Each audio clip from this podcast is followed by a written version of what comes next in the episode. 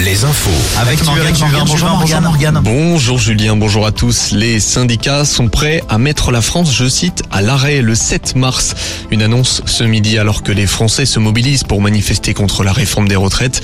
Les cortèges se sont élancés ce matin à La Roche-sur-Yon, Cholet et Vannes. Ce sera cet après-midi à Angers, Nantes et Tours notamment. À noter que les syndicats de la RATP annoncent également une grève reconductible à partir du 7 mars. La disparition d'Elena à Brest, le procureur de la République de Brest s'est exprimé tout à l'heure. Le corps calciné retrouvé près de Crozon est bien celui de la jeune femme de 21 ans. Les causes du décès n'ont pas été déterminées dans l'autopsie, mais d'autres analyses seront menées. Le suspect a acheté 4 litres d'essence dans une station-service le jeudi suivant la disparition. Il était bien à l'endroit de la disparition d'Elena le dimanche matin. Aucun lien entre la victime et le suspect n'a été évoqué. Du nouveau, après la l'accident de la route dans lequel Pierre Palmade a été gravement blessé hier soir.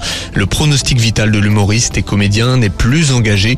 En revanche, il l'est pour les trois autres personnes impliquées dans l'accident. Il s'agit d'une femme enceinte, de son frère et d'un enfant de 6 ans. L'accident s'est déroulé peu avant 19h en région parisienne. Deux personnes à bord du véhicule de Pierre Palmade auraient pris la fuite. Et puis, il s'est éteint aujourd'hui à l'âge de 97 ans en Haute-Vienne. Robert Ebras, dernier survivant du massacre d'Oradour-sur-Glane, est décédé. Il faisait partie des six personnes qui ont pu échapper aux soldats allemands SS le 10 juin 1944. Depuis, il entretenait la mémoire de ce lieu historique où 643 habitants ont perdu la vie ce jour-là. Le tournoi des Six Nations en rugby, les Bleus défient l'Irlande à 15h15.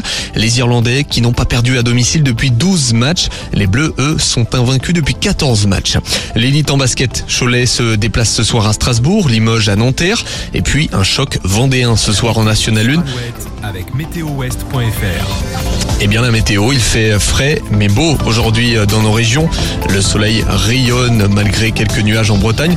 En revanche, côté Mercure, le givre était au rendez-vous ce matin sur euh, les pare-brises. Les maximales sont comprises aujourd'hui entre 9 et 11 degrés. Il fait seulement 0 degrés actuellement à Guéret, 4 à Rochefort et Château-Gontier, 8 degrés à Rosé, La Roche-sur-Yon, Trélazé et Lorient, 10 degrés à Pont-l'Abbé. Eh bien je vous souhaite une bonne après-midi avec Julien, Élite sur Alouette et puis on va finir par un mot de sport. Dernier match de groupe des Brestoises du BBH en handball.